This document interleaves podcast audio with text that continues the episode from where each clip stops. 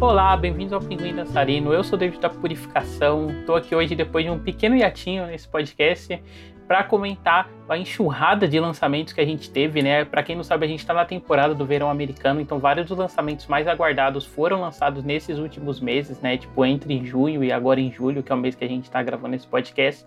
E acabou que saiu bastante coisa, não deu para cobrir tudo no podcast, então eu pensei, ah, por que não, né? Fazer igual quando a gente ia na feira, comprar um DVD pirata, assim, com vários filmes juntos, juntar e falar de vários lançamentos que aconteceram. Analogia sensacional. Uhum. Como vocês já ouviram aí pela risada dele, eu tô aqui hoje só com o Diego Quaglia, né? Fazendo um programa classicaço aí do Pinguim Dançarino, só duas pessoas conversando. E aí, gente, prazer estar aqui de novo.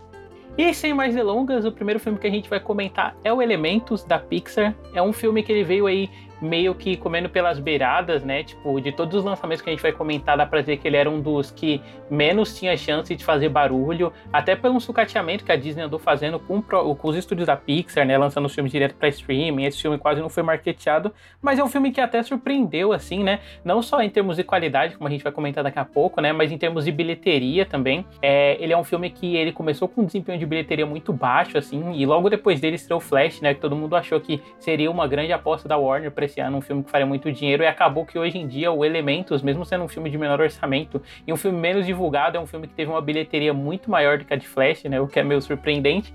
E para quem não viu, ou não se lembra, o Elementos é um filme que se passa em uma cidade, os habitantes de fogo, água, terra e ar convivem de maneira pacífica e uma jovem mulher feita de fogo e um rapaz que é feito de água, né, vivem seguindo o fluxo e descobrem algo surpreendente por elementar, o quanto os dois têm em comum. É uma coisa que eu já acho legal de falar do Elementos, que ele tem muito a ver com o próximo filme que a gente vai falar, né, é que tipo, ele é uma animação é, que está lidando né, com esses signos infantis também, mas ao mesmo tempo ele é todo construído assim em torno da comédia romântica, né? Uma comédia romântica bem clássica, assim, né? De pessoas de diferentes mundos passando a se entender e tal.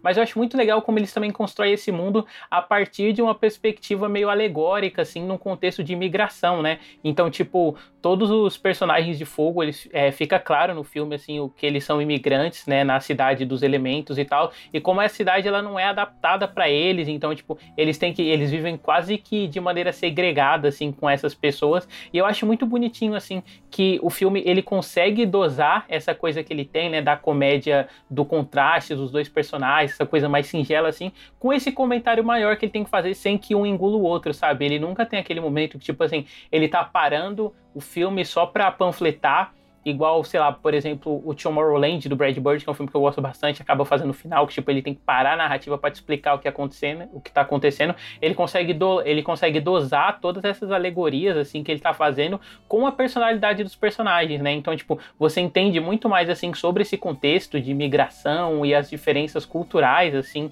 entre o povo da água, o da terra e o do ar através desse através do contato que a faísca tá tendo com bolha, né? Eu acho, David, ao meu ver, esse esse filme foi uma grande surpresa. Eu acho que ele consegue equilibrar muito esse apuro visual que o filme tem, em como ele coloca, é, como ele constrói esteticamente pela animação aqueles elementos. Inclusive, quando você tá falando sua abertura do fogo, ar, água, me lembrou muito a abertura do Avatar, né? Curiosamente. Eu sabia que você Quando você tava narrando, assim, sabe? Me lembrou bastante. Eu acho que o filme consegue visualmente, pelas cores, pela animação, pelos toques, os movimentos, fazer, fazer momentos que são muito assim, usando um termo é, em inglês, assim, é aquele coisa do eye candy, sabe? Assim, que você fica o maravilhamento com os olhos, sabe? De como aqueles elementos vão se misturando, sabe? E a plasticidade dos movimentos dos personagens e, e, do lugar que eles estão, né? Como você falou, que é feito a partir dos elementos, assim, e, e, e essa coisa da migração que não é adaptável a eles. Mas eu acho que o filme também equilibra isso muito bem com esse fator que você falou que é essa comédia romântica. Os personagens principais, os dois, eles são muito carismáticos, eles são muito bem, eh, bem desenhados, assim, no, bem desenhados, é uma animação, mas bem desenhados, tipo, eu digo, as características próprias deles, assim, sabe? De, de uhum. como eles convivem um com o outro, a química entre eles e, com, e... A química é uma palavra-chave. Né? Exatamente. Exatamente, né? E de, e de, como as questões emocionais da Faísca, é, elas vão ser expostas a partir da sua relação familiar e a partir desse relacionamento que ela constrói. Nossa, cara, sim. E é, a gente não comentou ainda o Aranha Verso 2 nesse podcast, né? Vai ser comentado em breve aí no programa que vocês vão ver. Mas eu acho até que, tipo, ele saiu logo depois do Aranha Verso e ele consegue meio que fazer o que o Aranha Verso fazia com os ambientes, assim, só com os corpos dos personagens, né? Porque no segundo Aranha Verso tem muito o uso dos ambientes para salientar os sentimentos dos personagens, uhum. sabe? Tipo, as cores, elas brotam, assim, em volta deles, para tipo, salientar amor amor, raiva, as linhas fazem as mesmas coisas, né? E esse filme, ele lida com ambientes que são mais sóbrios, só que ele faz isso com os personagens. Sim. Então, por exemplo, quando a Faísca ela tá com raiva, tipo, a cabeça dela aumenta, ou ela muda de cor. O Gota, né, ele é essa pessoa mais sentimental, a água é esse elemento da mudança. Então, o corpo dele tá em constante mudança, assim, de forma, né? Tem muitas essas brincadeiras e tal. Como o lugar é afetado esteticamente pelo que passa por ele, né? Que são, que são esses elementos extremos, né? A água e o fogo e de como eles se movem de forma extrema até chegar num equilíbrio. Eu gosto muito disso também. Eu também gosto muito. Acho que foi muito bonito por entender de forma muito sensível essas relações familiares, né? A gente vê, a gente vem de vários filmes que falam dessa coisa da herança, da família, né? Você pode comparar muito esse filme com o Reg da Pixar também, assim. Mas até, até, o, até no Luca tem, tem muito disso, né? De, de como fala dessa herança familiar que se perpetua e das relações surgidas dessa herança familiar, né? Eu acho que o traço que o filme faz disso é, é, ao mesmo tempo que ele é muito leve, assim, ele é muito ameno, ele consegue compreender bem as relações daquele núcleo principal.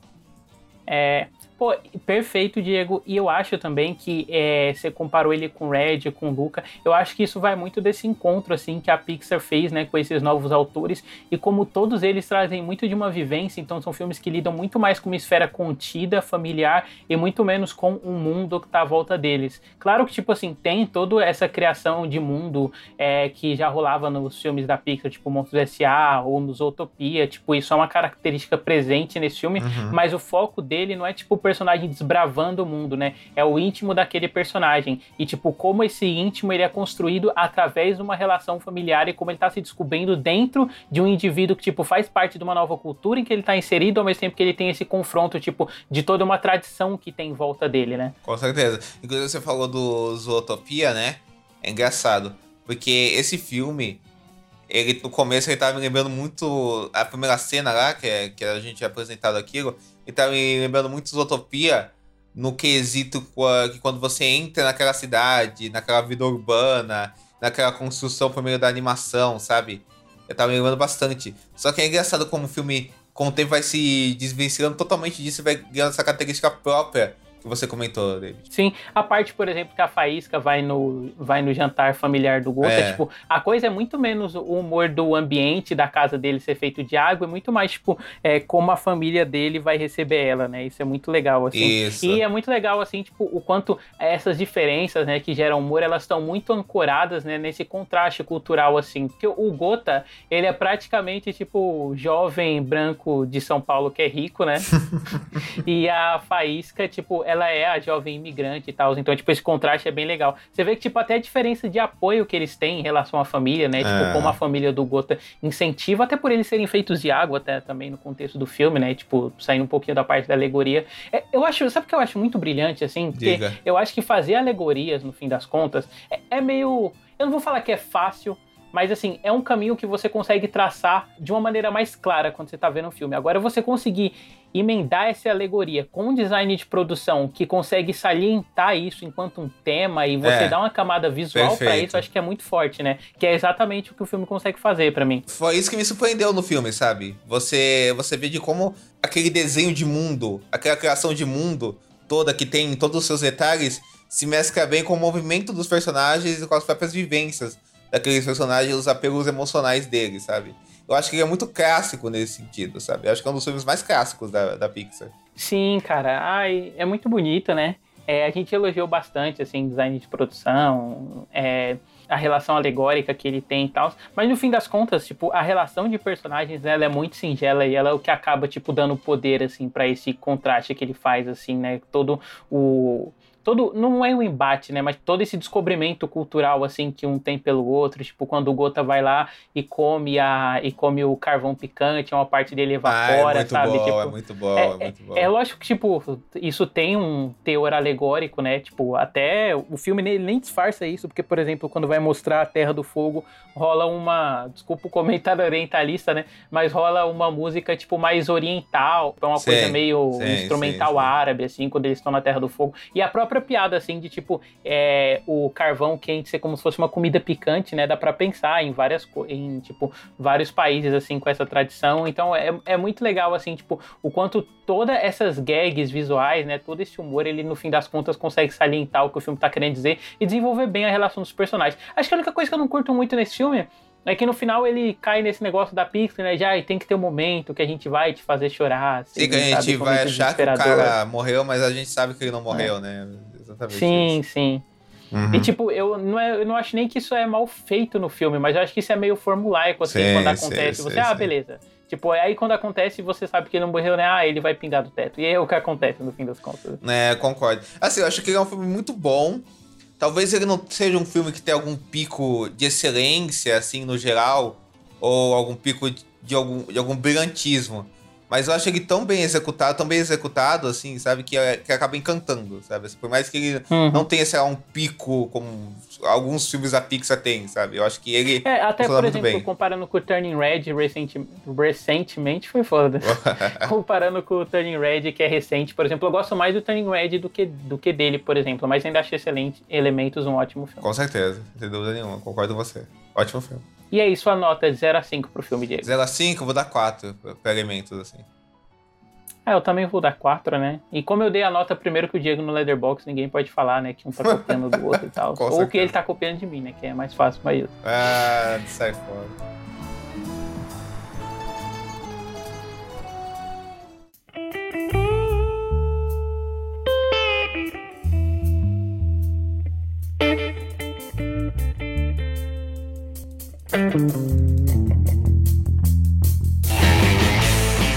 Mas se uma comédia romântica pós-pandemia já aparecia muito, a gente vai falar de outra aqui, né? Claramente Hollywood voltou pro amor agora, agora no pós-pandemia, né? A gente conseguiu voltar a ter esperança no mundo e nas pessoas e tal. O segundo filme que a gente vai comentar hoje é o Que Horas Eu Te Pego, que é uma comédia romântica com a Jennifer Lawrence. E sobre o que que fala esse filme, Diego? Então, o Que Horas Eu Te Pego, uh, como o David citou, estrelado pela Jennifer Lawrence, que interpreta a Mad, né? que é uma mulher de 30 anos, que trabalha em, em vários bicos para se sustentar, vai, vai de emprego em emprego. Ela trabalha como motorista de Uber e também é bartender no, numa cidadezinha praiana de, do interior de Nova York, né? E aí ela tá desesperada por dinheiro, porque ela acaba perdendo o Uber, porque o carro dela é tomada, ela tá indo à falência, pode perder a casa que ela herdou da mãe dela, que ela tem uma relação muito forte com a casa. E nesse desespero por dinheiro, ela ver um anúncio na internet onde o casal de ricos está querendo contratar uma mulher para namorar o filho introvertido deles, um garoto desajeitado, de 19 anos, que tem dificuldades de relacionamento social, antes dele ir pra faculdade, para ele se descobrir sexualmente e pela vida antes dele passar por esse período. Então a Mad decide seduzir esse garoto. Isso vai ser uma menção pesada, digamos assim. Porra, pesada é foda, né? Pois é, pois é. Cara, eu curti muito esse filme, assim. Eu, eu tudo bem que eu sou meio suspeito para falar, né? Porque desde quando saiu o trailer eu fiquei animado, assim, por eu ser também, esse também. resgate da comédia sexual que a gente tinha muito no começo dos anos 2000, né? A comédia Só feito na contemporaneidade. Escrachada, né? A comédia escrachada. Isso. Óbvio que existe comédia romântica por si só, mas também existe tipo essa comédia romântica que o foco dela tá muito mais no na desenvoltura sexual dos personagens, é. né? E por ser uma atriz que, tipo, eu adoro, assim, tava meio sumida, né? Eu gosto bastante da Jennifer Lawrence, assim, mas os últimos projetos dela não podiam ter sido mais foda-se, né? Acho que a última coisa relevante que eu lembro dela ter feito foi o filme lá da Netflix, o Não Olhe Pra é, Cima e tal. foi meio, assim, o, o primeiro filme dela é depois de muito tempo sem fazer filmes, né? Assim. Sim, e mesmo lá ela é super coadjuvante, né? Sim, tipo, se fosse sim, outra atriz, sim. provavelmente teria entregado mesmo. Mas eu curti muito, assim, o quanto o filme ele se sai bem, né? Nas piadas textuais, quanto nas visuais, assim. Tipo, não só tem um uso muito legal do humor físico, né? Eu acho que a Jennifer Lawrence, ela usa muito bem essa coisa do overactor, que ela, é, tipo, ela traz, assim, do, de quando ela fazia Jogos Vorazes e tal mas, tipo, de como ela fala o texto também, né? E como esse texto ele consegue, tipo, ter um duplo sentido de não só ele ser muito engraçado, mas, tipo assim, ele tem um peso maior, né? Em toda a colocação dela. Por exemplo, no momento que ela tá falando com o menino, e aí, tipo, ela, é, ela tá dando um esculacho nele, né? Por ele ser de família rica e tal, mas você percebe que a Jennifer Lawrence, ela tem um final na entonação dela que é meio triste, assim, porque ela sabe que ela tá perdendo a casa dela, né? Sim, sim. E eu acho que é muito legal, assim todo esse contraste, né, que eles fazem do humor com esse comentário sobre a gentrificação social que está acontecendo na cidade em que ela mora. Eu acho, David, assim, que se esse filme fosse um filme dos anos 2000, ele seria um filme dos irmãos Ferry estrelado pela Cameron Diaz, do papel da Jennifer Lawrence, sabe? Assim, uma coisa assim. Uhum. Acho que ele tem muito essa, essa retomada. Inclusive o diretor e roteirista desse filme, o Jenny Stupi, Stup, o Jenny Stupinitics, ele é roteirista do Bad Teacher, a professora sem classe, sabe? Que tem aquela melodia, hum. sabe? Então, ele é um cara desse tipo de comédia. Eu acho que aqui, o que me surpreendeu é que ele, eu já tava animado pra ver esse filme, que eu gosto muito das boas comédias que são. É, que tem esse estilo escrachado dessa década.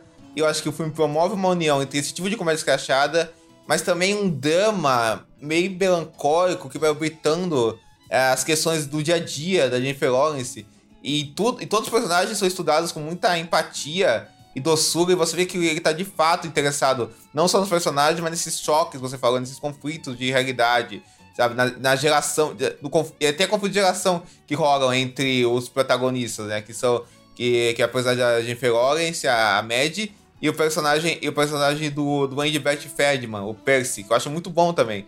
Porque é um filme que estuda essa coisa da classe entre eles, do gênero entre eles, ela fazendo leituras muito ricas de gerações. A gente até falou da cena que ela, que ela vai. Uma cena perto do final, que ela vai entrar na festa com ele, e ela vai de quarto em quarto e nenhum adolescente tá transando, né? Uh, no, na festa, sabe assim? Então, e, então acho que tanto a totalidade da comédia que passa o filme inteiro, desde a cena que ele, que ele dá o spray de pimenta na cara dela, assim, sabe? Que é sensacional. Até, até a pontualidade desse drama que vai sendo ficando cada vez mais, mais marcado acaba, acaba deixando os personagens muito humanos. E é um filme que também não tem uma. Não tenta proteger os personagens, sabe? Eles fazem coisas erradas, cagadas, assim. E, o, e, e eles só, ele tem defeitos e questões, mas o filme não, não, não demoniza eles ao mesmo tempo, e ao mesmo tempo não passa a mão na, na cabeça deles. Ele não resume eles a uma coisa só. Sabe? Tem uma cena que eu acho linda do filme, e que eu acho que é a cena mais formalmente inteligente dele, que a câmera vai aos poucos se aproximando do rosto da Mad e, quando ela tá tocando piano e ela percebe o que, que realmente é o peso do que ela tá fazendo com aquele jovem lá, que tá apaixonado por ela. Não, eu, eu acho muito. Não vou, eu não, não sei se sofisticado é a palavra, né? Mas eu acho o uso da fotografia nesse filme muito bom, assim. Não só, tipo, na hora de enfatizar esses momentos dramáticos, né? Igual você falou de, é, do zoom aí, enquanto ela tá tocando piada, mas até, tipo, em como às vezes as piadas elas são construídas de uma, é, de uma maneira que elas só poderiam se apresentar daquele jeito por conta da fotografia, sabe? Tipo, a cena que a Mad tá roubando o carro enquanto o cara tá fazendo o pedido na lanchonete, aí você vê ela, é, tipo, ela desfocada no fundo fazendo a coisa enquanto o cara tá fazendo o pedido. Ou, por exemplo, tem todo o diálogo dela no começo. Peraí. Ou, por exemplo, tem todo o diálogo dela com a amiga, né, no começo e tal. E aí, tipo, depois o marido dela entra na cena, mas ele tava lá o tempo todo, entendeu? Só que a fotografia meio que tava escondendo ele. Sim. E aí, quando ele chega, é justamente o momento de quebra, assim, de piada. Você, caralho, essa pessoa tá aí, né? É, acho muito legal, assim, como o filme faz isso. É um filme que eu curti bastante, né? Eu acho que esse jeito que ele consegue é, criar simpatia para os personagens através desse contraste geracional também é muito eficiente, né? Esse negócio da festa, ele é muito engraçado e tal, mas ao mesmo tempo mostra o quanto ela, enquanto uma pessoa que foi popular num outro período de tempo, ela tem uma noção é. diferente, assim, de como é a juventude, né? Do que as pessoas fazem e tal. Cara, eu adoro que nessa festa tem a piada lá do, é, do ela vai falar pro cara, ah, então você vai ficar comendo ele? Ué, por que, que você tá falando isso? É um, isso é um problema, né? Qual que é o problema? É, né? isso é um problema e tal. Ele, não, não, eu não sou homofóbico, eu já até fiquei com uma garota, sabe? você vê que, tipo, tem muito esses contornos dela, tipo, tentando se adequar à juventude, né? E eu gosto da cena que ela tá com os pais também. Aí, ah, mas a gente tava querendo alguém até 28 anos. Quanto você tem? Ela, 30. Aí, mas você fez 30 agora? Não, eu tinha 32 anos atrás. Então você tem 32. Não, eu tinha 30 dois anos atrás. Eu gosto quando ela, eles estão lá em cima e ela tem que subir o negócio e fica um clima. Eu subo ou não subo, eu subo ou não subo. É sensacional uhum. essa cena, né, cara? É aquele cabelo do Matt Brother, o que, que é aquilo, né, cara? Que doideira, né? Nossa senhora. Nosso Mad Brother que tá totalmente no modo paizão, assim, de 50 anos, né? Nesse Tudo bem que a idade condizente dele, mas, tipo, é, o jeito que o personagem dele tá, né? Com aquela roupa mais justa, assim, mostrando que ele tá barrigudo e tal. É muito engraçado. E, e você sabe, David, você falou do da Jennifer Lawrence, ela tem uma. Você falou dessa coisa dela, né? Ela tem uma coisa meio alpatino, né? Assim, se ela. Se o Alpatino fosse uma mulher loira de 30 anos, bonitona, né? Ele, ela, ela tem uma coisa meio. E toda. Com carisma natural, né? Assim, desse. É, característico da Jennifer Lawrence, né? Porque ela tem essa coisa realmente de ter uma postura mais extremada, mas os momentos mais internos ela consegue levar muito bem também, sabe? Ela tá muito à vontade. E o menino que ela tem química também é ótimo, a parceria deles é muito legal, né? E é muito legal como o filme vai, assim, o relacionamento dos dois vai mudando e a gente acaba vendo uma construção de uma amizade, né? É, que é muito terna, assim, né, no final, né? E que faz sentido com os personagens, com, com os caminhos que eles seguem, assim. Talvez a única coisa que eu não gosto do filme é que eu acho que pra chegar, pra, pra encerrar tudo, e fechar nessa, nessa belo relacionamento que eles cultivam de uma amizade, um entendimento mesmo, uh, parece que o filme meio que vai muito, assim, ele, uh, parece que é muito automático as coisas, tipo, ah, a gente tem que resolver as coisas, então vamos resolver logo e pá, não sei o quê. E eu, eu também não sei se eu gosto tanto dos coadjuvantes do filme, acho que eles podiam ter umas plugs mais interessante, sabe? Aqueles amigos da Jennifer Lawrence e tudo, tudo aquilo, sabe? Eu acho que é muito. É, a parte mais engraçada do filme acaba sendo concentrada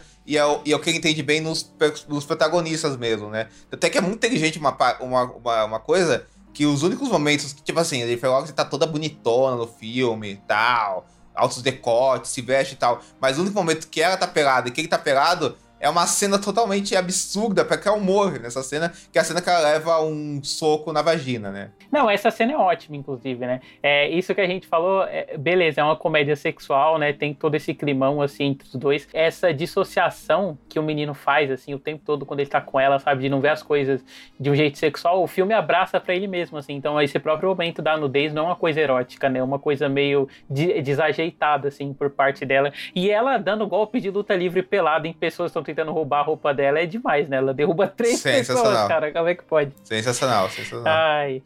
É ótimo. Esse negócio dos coadjuvantes não me incomoda muito. Eu acho que no final, o meu problema com ele é que eles tentam fazer uma elipse de tempo muito grande, é. assim, né, pra poucos minutos. Aí, tipo, ela vai lá, beleza, se resolve com ele, mas ela vai lá e se resolve com o cara do começo do filme que tava prendendo o carro dela. Aí, tipo, ela vai lá e vende a casa pros amigos, sabe? Tipo, é tudo muito clipado, assim, e de uma maneira meio rápida. O que não me incomoda, porque eu gosto da cena final, dos dois juntinhos não, é ótimo, tal. Adoro, adoro, adoro. Mas eu acho que, o, acho que o filme nem precisava, assim, percorrer esse caminho sim, todo, sabe? Sim, eu acho que ele acaba se enchendo demais nesse momento, mas nada que prejudique, assim, a experiência pra mim como um todo. Sim, sim. Pô, achei ótimo o filme, pra mim é um nota 4 também. Também vou dar nota 4 dele, já acompanho você nessa.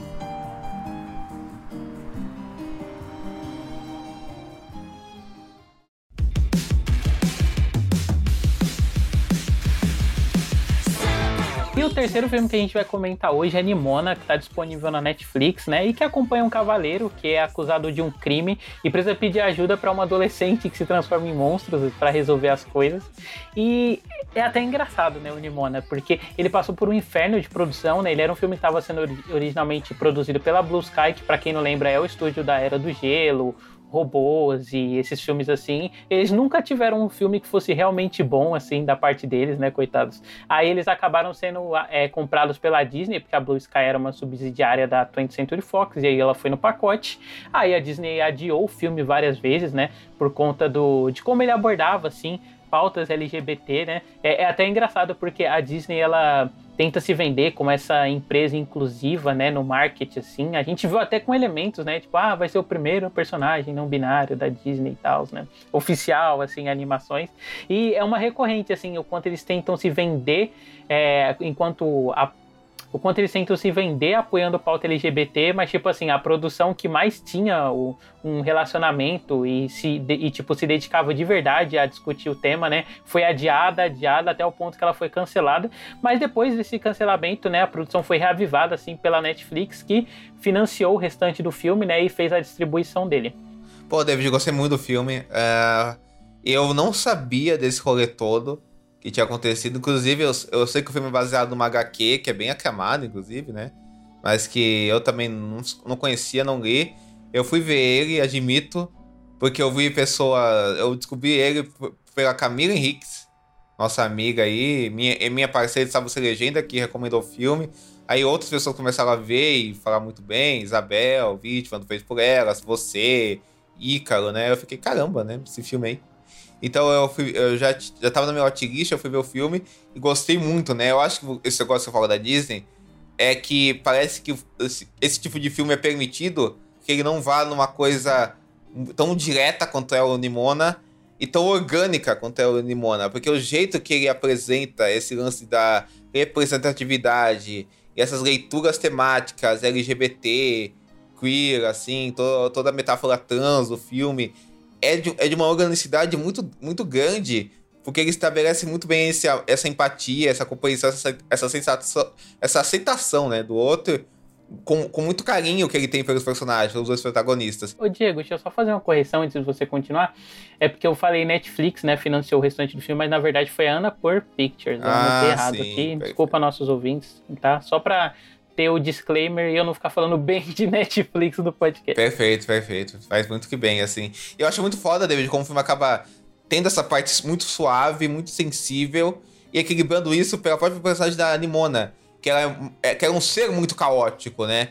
Então, e, então, tanto a estética do filme quanto a narrativa, quando estão com ela, pa, passa por um humor muito caótico, ações muito caóticas, elementos muito caóticos que, que entram na relação desses dois personagens até chegar nesse ponto que eu, que eu descrevi e que eu falei, sabe? E é uma ação muito caótica também, sabe? Então, então, e é um filme cheio de reviravolta, cheio de viradas de trama. Ele tá sempre se descobrindo dentro desse equilíbrio, desse humor, desse drama, né? Pra mim, a gente falou da Pixar, a cena da origem da Nimona lembra esses grandes espetáculos melodramáticos que a Pixar já ofereceu pra gente no passado, sabe? Assim, essa cena que reconta toda a origem dela, sabe? Então eu acho que é um filme muito bem alinhado em todos os seus aspectos, assim. Nossa, perfeito, Diego. E eu acho que, por exemplo, esse negócio de ter sido uma produção que parou no meio, o filme até lida bem, assim, com uma. com, sei lá, talvez um baixo orçamento que ele tenha. Sim. Porque eu não sei se você sentiu isso, mas, por exemplo, o jeito que ele faz a animação e toda a técnica dele, ele parece muito mais duro, assim. Tipo, você não tem tantas camadas, sabe? Quando você tá vendo, por exemplo, uma luz que ela é geométrica, ela é uma forma geométrica dura, assim, sabe? É. Em cima do personagem. O que não incomoda, porque eu acho que, tipo, o filme usa, né, tipo, essa questão das formas geométricas bem definida e até a estética dele, né, misturando essa coisa meio medieval com o futurista para salientar, tipo, toda essa temática assim e meio que nos enganar também, né? Porque no começo, tipo, tem toda essa coisa meio que de uma narrativa de que soa muito qual que é a palavra pro período de cavaleiros e tal? Hum, idealista? Ide mais simplista, né? De que você, onde você tem o bem e o mal muito tradicional, é, clássica, é, né? É, você tem o uso do bem e o mal muito muito definidos, né, nas formas dele. O que é bom é bom e o que é ruim é ruim, né? Tipo, até o início do filme, né, tipo, o jeito que eles usam, por exemplo, a narração salienta muito isso, né? E com o passar do filme, tipo, isso vai sendo isso é uma percepção que a gente tem junto com o protagonista, né? E que vai sendo quebrada assim conforme ele se relaciona com a Nimona. Então, eu acho muito interessante assim o quanto ao apontar, né, para esse tipo de narrativa com cavaleiros, onde o bem mal é bem é muito definido, ele apela, ele apela para todo um imagético, né, que a gente cresceu consumindo assim da Disney, esse tipo de coisa. Só que tipo ele subverte isso no fim das contas para fazer tipo todo um desenvolvimento emocional para Nimona, né, e para o mundo à volta deles, né, para tipo usar essa personagem que é um agente da um agente do caos para poder mudar esse mundo, sabe? Com e, e, e no fim das contas conseguir criar essa exposição, né, de como as nossas noções pré-definidas elas são problemáticas, assim. Nossa, dúvida nenhuma. E aí, engraçado você falou isso da, da animação, no começo eu tava lembrando bem aquelas animações não americanas que passavam na televisão, sabe? Tipo, a gente via moleque, tipo, lembra daquela 616?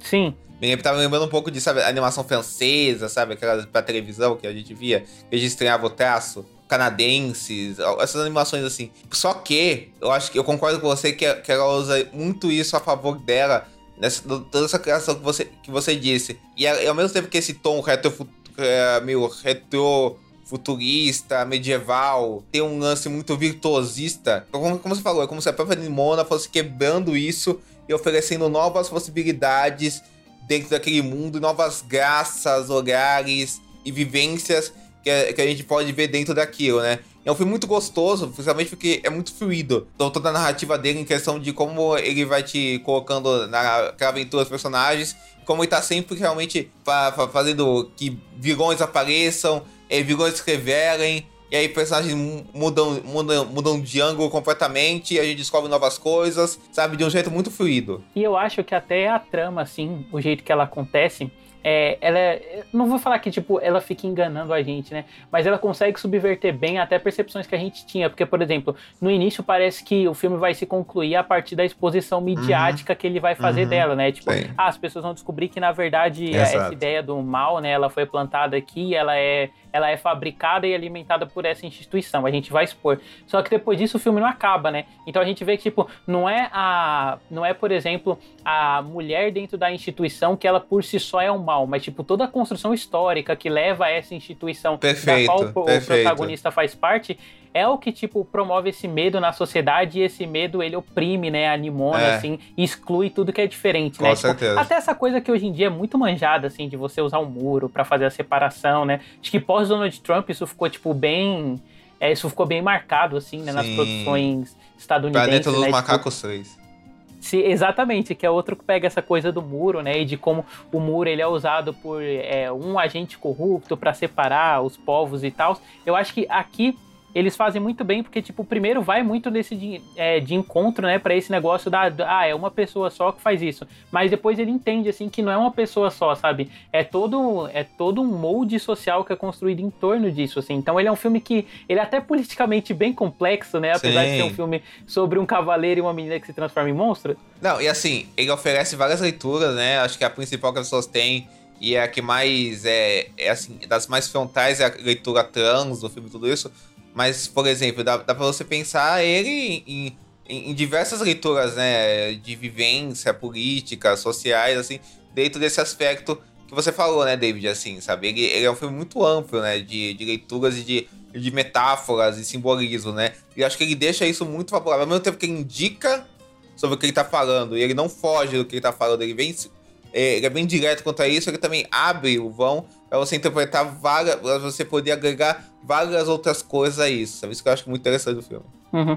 Nossa, e toda essa leitura queer que as pessoas fazem, eu fico muito feliz, eu muito, fico muito feliz que isso esteja acontecendo, porque eu acho que, assim, é, vários desses filmes, né, a gente comentou, eles são marketeados para tipo, tentar atrair um público LGBT, como tentando se vender enquanto relevante, mas eu acho que o Nimona, ele faz isso de uma maneira tão sei lá, acho que é tão raro assim nos Estados Unidos, é. né? Anime faz isso com muito mais frequência, né? Muito mais fácil a gente encontrar e tal. Mas nos Estados Unidos, porque você, tipo, tem essa possível leitura, né? Só que, tipo, essa leitura, ela não é um elemento isolado dentro do filme, sabe? Tipo, todo, você tem todo um em volta, sabe? O protagonista é um homem gay que tá isso, tá apaixonado exato. por um outro homem gay. E, tipo assim, isso nunca é uma grande coisa dentro do não. filme. Tipo, o filme não tá evidenciando que, nossa, olha como a gente é um filme importante porque tá fazendo Eles um casal se beijar. o né? casal né? principal do filme, como podia ser qualquer outro casal, né? Isso que é massa do Exatamente. filme. Não, e é, e é foda, você falou, porque tá na organicidade do filme como um todo, sabe? Por isso é muito mais forte quando é atingido, sabe? Porque tá na toda organicidade e perpassa os elementos de uma forma muito fluida mesmo, assim. Uhum. É, e é um filme que eu acho que no fim das contas, por mais que ele esteja discutindo esse, é, esses temas e tal, ele também não tem meio que vergonha de abraçar iconografias pop, assim, que tipo são dessa coisa mais exagerada, assim, e do uso das cores berrantes, né? Que são coisas bem comuns na comunidade LGBT, mas que algumas produções, né, que se vendem, tipo, como mais progressista, ou que tá tentando abordar o gênero, parece que, tipo, tenta fazer uma narrativa de prestígio para poder abordar esse signo, sabe? Como se eles não pudessem ser abraçados enquanto estímulo estímulos dentro do filme, eu acho que o Nimona ele é muito sincero, assim, em como ele usa, tipo, as cores, a música pop, sim, sabe? Como ele sim. faz as cenas de ação. Berrantes, né? É aquela coisa, né? De você conseguir alinhar tanto o que você tá dizendo e a forma que você tá mostrando. Né? Acho que o filme consegue fazer muito bem isso, assim. E acho que além dessas leituras temáticas que ele tem, por exemplo, eu fiquei pensando muito, sei lá, o filme pode falar numa questão da, de, dessas coisas que você falou, desse enraziamento de estruturas, assim, que não é só a pessoa que tá, por, que tá mandando aquela estrutura, a estrutura como um todo que, que, é, que tem um nascimento complicado, né? Um nascimento perverso. Ou, ou um nascimento de violência. Você pode pensar, sei lá, na estrutura da, da própria polícia por exemplo, né? Não é você só retirar quem tá, quem tá por trás daquela polícia, é você, é você pensar na estrutura daquilo como um todo. Essa coisa dos mitos do passado, de ter, de ter estátua lá, você da, testar a que inspira tudo e todos, né? Você, você pode pensar também nessa né, coisa, quando a gente cresce uh, venerando ídolos da história, que a gente vê estátuas dele, mas por trás desses ídolos da história tem, eh, tem, tem, tem vidas que, que, que, que, são muito mais controversas do que a gente acha e de atos que, que estimularam estruturas que são muito perigosas e são muito problemáticas, né? E o filme fala de tudo isso sem, sem dizer, sem, ter um textão. Ó, oh, estou falando disso, mas só na organicidade da narrativa. Da mesma forma que é orgânico, né? Essa coisa berrante que ele tem visualmente, esteticamente, assim, os movimentos dos personagens que, que acabam dando vazão para toda essa temática que você falou que ele tem, da, da, é, da, da questão queer que, que, que, ele tem, e até da, da própria, do, do próprio emocional daquelas duas figuras, sabe? Nossa, total, cara. Inclusive, né, só pra encerrar, mas, pô, curti muito, assim, o trabalho de voz da Chloe Grace Moretz. Fazia tempo, inclusive, que assim como a Jennifer Lawrence, a gente não via ela bem no papel, né? Eu acho que ela arrasa, assim, de Nimona. O último filme e que eu lembro dela é aquele né? do Cameron Post, assim, né? Hum, de relevante para mim também é só esse, que é um Come of Age que ela fez. Né? E que, coincidentemente, também é um filme queer. Mau exemplo de uma... Isso, exatamente, exatamente, exatamente, exatamente. É, exatamente. E o Ramin, gostei muito dele também, o, o Riz Amédio, gostei muito dele, muito dele. Não sei para você, Diego, mas para mim ele é um 4,5 de 5, assim, o Nimana. Eu vou dar 4,5 de 5 também, David. Gostei muito do filme, assim, acho que ele tem momentos que realmente. Eu, naquela cena lá do. Cara, da origem da Nimona, eu dei uma chorada, assim. Então, realmente, ele tem momentos que me pegaram muito, assim. Acho que é um filme muito. É muito ótimo, assim, interessantíssimo. Então, 4,5 também.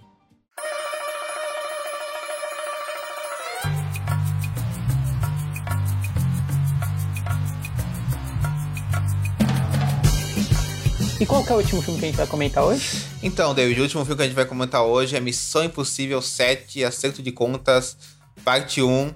Um filme que o Ethan Hunt, né, interpretado pelo Tom Cruise, né, o dono, o produtor, estrela da franquia Missão Impossível, ele acaba se aventurando numa nova missão em que ele tem que enfrentar um rival do passado, responsável, responsável por uma perda que mudou quem é o Ethan Hunt, e conhecer uma nova parceira interpretada pela Rei que faz a Grace uma Lada. Então, David, assim, Missão Impossível talvez seja, quem sabe, a minha saga favorita do cinema. Eu acho que, que os filmes uh, eles já viraram sinônimos de extrapolação da ação, de como usar a linguagem cinematográfica uh, em prol da ação, do gênero de ação e de ser inventivo nisso. Desde os filmes em que cada autor vinha e fazia a sua própria coisa dentro da, da saga, mas oferecia ainda os estímulos próprios para a ideia do Tom Cruise, até quando Tom Cruise fez o corpo dele o principal protagonista de tudo e, e achou a sua alma gêmea com o Chris McQuarrie nas coisas de propor uma, uma coisa muito épica para os seus filmes, assim, uma coisa muito voltada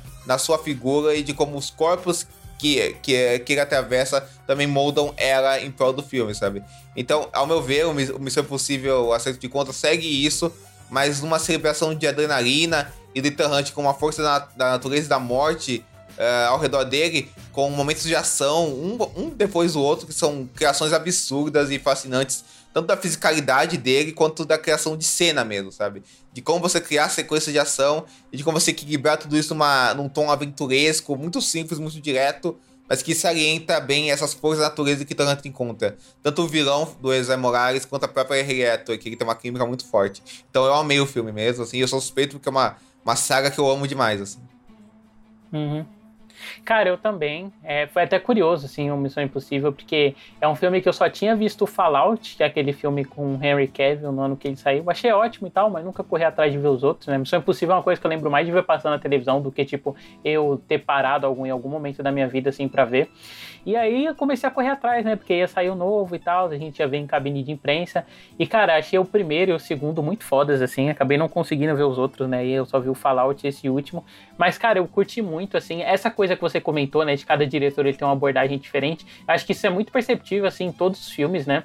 É, e esses do Christopher Maguire, eu acho que ele, eles conseguem bem salientar essa decisão do Tom Cruise de entender a franquia como o palco supremo para espetáculo, sabe? Sim, então, perfeito. tipo, é uma coisa que é recorrente dos outros Missão Impossível é sempre o uso meio o uso de uma paisagem exótica, né? Uma paisagem não necessariamente urbana estadunidense. E aí, tipo, você confrontar o, o personagem do Ethan Hunt com essa paisagem. Tipo, a missão dele não necessariamente é encontrar e entrar em confronto com a natureza nem nada do tipo, mas a natureza ela sempre aumenta o desafio do Ethan Hunt e eu acho que nesse filme aqui, o Christopher Maguire, ele expande isso assim até onde dá para expandir, né? Pegando é, essa coisa que o filme tem de usar efeitos práticos, né? Mesclar com digital para poder criar, tipo, cenários mais impossíveis, assim, pro Ethan Hunt ter que desafiar, né? Então, tipo, ele vai lá, ele salta de uma montanha, ele luta em cima de um trem em movimento. Você tem, tipo, toda essa série de confrontos dele para chegar num objeto que é até é muito simples, né? Quando a gente for parar pra pegar, sim, que, tipo, é sim. é uma chave, os personagens, tipo, um tão, um tão correndo atrás da chave, os outros também. Mas, tipo, o quanto esses desafios eles vão se tornando grandiosos, assim. Até porque nesse filme o Ethan Hunt tá meio que desafiando uma deidade, né? Então é como se essa deidade estivesse enviando a própria natureza para ser o, o que desafia o Ethan Chega até, né? tipo, você falou do Tan, chega até a parte que eles criam a general do Buster Keaton, né, cara? Assim, sabe assim? Sim.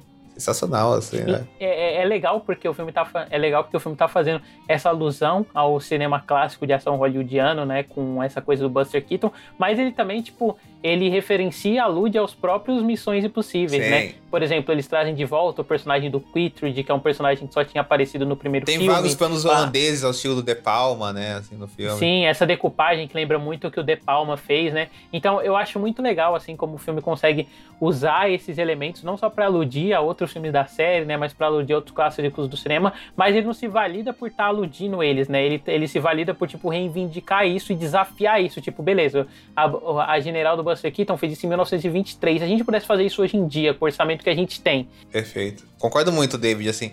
Eu acho foda que, tipo, até cenas de conversa e ameaças uh, são construídas de um jeito que estão sempre dentro dessa intensidade do filme, sabe? Dessa coisa, dessa celebração da energia, sabe? Então, então por exemplo, ao mesmo tempo que ele faz citações da decupagem de Palma, o Christian Maguire faz coisas, sei lá, até os personagens serem cercados por uma luz, sabe, brilhante, diegética, ou, ou eles têm uma. Ou o bar ser uma coisa meio de cores estilizadas, neons, tipo John Wick, sabe? Ou foco, desfoco, marcando cada um dos personagens, a câmera nunca parando, a câmera em close, fechada nos atores, ela grudada nos objetos, sabe? o negócio do, do trem tá, tá sendo destruído e a câmera em mil lugares diferentes, sabe? tudo isso, a câmera grudada no, no, no, ponto de vista dos personagens, sabe? E tudo isso acaba dando um, um sentimento de tensão constante, de, de adrenalina constante, sabe? É um, é um filme sobre adrenalina até no momento que você tá só conversando com alguém. E dentro disso, o McCoy também equilibra muito bem o humor, sabe? Acho que ele é muito habilidoso em equilibrar o humor. Como, por exemplo, a cena que o Tom Cruise está na perseguição na Itália, né? Com a, com a Rieto, que é uma cena muito tensa, muito bem montada. E eles têm que entrar num carrinho amarelo, pequenininho, sabe? Aquilo é maravilhoso, cara. Assim. Sim. Pô, e uma coisa que o Christopher Maguire conseguiu acertar muito bem, assim, tudo bem que o Brad Bird já tinha feito isso bem antes, né? Porque recentemente eu vi o filme dele Missão Impossível, mas é conseguir dosar os coadjuvantes, assim, pra eles não serem só, tipo, palco de exposição e eles não serem só objetos frios, né? Que é o, por exemplo, que acontece no terceiro filme Sim, do J.J. Abrams, né? Tipo, os personagens são muito mecanizados. E eu acho que, tipo, ele já tá tão à vontade, assim, com os personagens que, tipo, as pequenas trocas entre eles ficam muito legais. Por exemplo, tem um momento que o o Benji e o outro personagem lá que eu esqueci o nome. O Uther. Uther, Uther. É, que o Benji e o Luther eles estão conversando assim, né? E eles estão escondendo do Ethan Hunt o que eles estão fazendo. Aí o Benji fala, You are done. Aí ele, cara, como assim You are done? Aí, tipo, eles ficam nessa troca, né? De um não tá entendendo o que o outro tá falando, assim. Essas interações, tipo, vão elevando o filme, né? é. né? E, tipo, vai, e vai dando uma quebradinha na atenção que o filme tá tendo com humor, é. mas nunca, tipo, é uma coisa que distraia totalmente da atenção, né? É um humor que ele salienta, assim. É como se, tipo, no momento que você tá sem respirar, você desse uma risadinha assim, aí depois você voltasse, sabe? Não, com certeza. Até personagens que são coadjuvantes do filme são muito bem caracterizados, o que dá uma, uma substância, até só, só pela forma que eles surgem em cena. Não, não tanto pela forma de você ter que investir muito tempo neles, mas investir tempo no que é, é estritamente necessário, essencialista para eles. Cara, a personagem lá da, da atriz do Guardiões da Galáxia era sensacional, sabe? E uhum. só pela caracterização dela, assim, é muito boa. Sim, e é legal porque, por exemplo, ela é uma personagem super unidimensional no filme, né? super. né? Tipo, ela vai literalmente do ponto A ao ponto B, assim, você não tem detalhes de backstory, você não tem, tipo, momentos dela tendo super discurso, é, algum discurso muito complexo, assim, mas só o jeito que a Pon Clementife constrói a personagem através da fisicalidade, tipo, a imposição que ela tem quando ela tá lutando contra o Ethan Hunt no espaço fechado, ou quando ela tá, tipo, atropelando os carros e você vê ela sorrindo porque ela tem um prazer em fazer aquilo aquilo, tipo, ficam bem demarcados, assim, tipo, do que. Por que aquela personagem tá agindo daquele Sim. jeito, que leva ela a, a, ter esse desejo, por exemplo, de matar o Ethan Hunt, sabe? Exatamente. Até o vilão do Zé Morales, que, que cara, ele é mega canastrão, ele funciona muito bem como essa coisa, tipo, distante de tudo e de todos, um fantasma, só uma força da natureza pode ir contra a outra força da natureza maior que a própria vida, que é o Ethan Hunt, sabe? Então ele parece que tá é, além de tudo e todos, o que torna ele ameaçador, sabe? Assim, eu acho isso é, muito até interessante. Até porque dentro do filme ele é um arcanjo, né? É. Da entidade que é o que desafia o Ethan Hunt. Então, tipo, ele tem essa figura meio angelical demoníaca, né? Até o nome dele ser Gabriel, tipo, é uma alusão a isso. Verdade. Verdade, verdade. Muito bom. E a Regata eu achei muito foda também, né? A química dela, dela com, com o Tom Cruise, assim. Achei, achei uma personagem que... Não é porque é a personagem que é apresentada agora e parece que tá sobrando a história. Parece que ela se, ela se insere muito bem dentro da equipe, assim. Sim, é, isso é foda. E não à toa, né? No fim do filme tem, tipo, todo aquele aceninho, assim, pro que pode ser o futuro da personagem. Exato, exato. Exatamente. Perfeito. E sua nota, Diego, pro Missão Impossível, Acerto de Contas, parte Eu 1? sou muito fã de Missão Impossível, é uma franquia que assim, eu sou fascinado mesmo, assim, então eu vou dar 5. Porque é um filme que, assim, não acho que ele... Uh, uh, não, não, não colocaria ele no, no patamar que eu boto o primeiro ou Nação Secreta, mas eu acho ele um, um filme de ação exemplar e excelente, sabe? E, e assim, ele é tão bem feito que ele merece um 5, sabe? Do mesmo jeito que eu, que eu dei 5 para todos os filmes do Missão Impossível, tirando o 2, que o 2 é o único que eu acho lamentável. Mas assim. O 3, no caso. O 3, que loucura! Não, pelo amor de Deus. O 3, o 2 eu dei 5 também, porque o 2 é excelente e injustiçado. Então é isso, David. 5 para Missão Impossível, aceito de conta. Ah, minha nota acho que seria meio. É difícil, porque o Missão Impossível eu dei 4,5 para todos os filmes que eu vi, menos pro terceiro, que eu achei bem qualquer coisa assim. É, mas eu, eu fico pensando, né, se na verdade eles não são cinco estrelas e tal, né? Porque são filmes que eu gosto muito, assim, e quanto mais eu penso neles, tirando o terceiro, melhor eles ficam, sabe? sim, eu acho sim. que essa característica marcada, assim, de cada diretor é uma coisa que me pega muito, né? Acho que a gente que gosta de cinema, né, tipo, tem isso no fim das contas, a gente conseguir perceber o quanto uma franquia, tipo, né? ela tá abraçando, né, essa autoralidade maior de, de quem tá fazendo, né? E, tipo, quanto essa autoralidade, ela dita como o filme vai ser, assim, e vira uma experiência para você enquanto espectador. Não, com eu acho que eu vou de um 5, assim, e talvez todos os outros, né, é, tirando o terceiro, né, até onde eu vi, pelo menos, sejam nota 5, esperando para rever o Fallout aí, quem sabe ele também não suba na revisão, que eu lembro quando eu vi eu dei um 4. Mas é isso, fantástico, Missão Impossível. Com certeza, cara. Com certeza. E é bacana, né, o pessoal, né, a gente, a gente fazer esse podcast agora, né? Porque com certeza, daqui pra frente, os debates sobre cinema vão ser entupidos, né? Por Barbie, Oppenheimer, né? Então, pô, é, um, é, um, é uma oportunidade do pessoal, sabe? É, quem tiver cansado disso, é, respirar um pouco e buscar também outras coisas, assim, quem sabe, assim, pra não ficar louco esse debate todo, né, que vai ter. Sim. É porque esse ano, né, tipo, além dos lançamentos independentes, os lançamentos de outros países, né, tipo, até os blockbusters estadunidenses, assim, né, vocês viram por esse programa e tal, eles estão oferecendo coisas muito interessantes. É bom, tipo, ver o cinema estar eu não vou falar se tá sendo diverso, né? Mas é bom, tipo, ver diferentes vertentes do cinema convergindo para um mínimo de qualidade, sabe? É, um ano. Esse ano a gente viu vários blockbusters, assim, que eu considero, né, bem acima da média, né? O, John, o, o Missão Impossível, que a gente citou agora, o Homem Verso, o John Wick, né? O Guardiões da Galáxia, né? São filmes que, pô, foram bem acima da média do que a gente costuma ver de, de blockbuster no ano, sabe? Coisas inesperadas, eu diria até. É, então é isso. Se você gostou desse programa, não esqueça de seguir a gente no Spotify, dar uma respondida na enquete que vai ter nos comentários. É só você rolar um pouquinho. Confere o trabalho do Diego também, ele vai estar linkado na descrição, o canal dele, o Sábado Sem Legenda, que é o podcast que ele faz parte. E até semana que vem com o próximo episódio. Até, gente. Falou.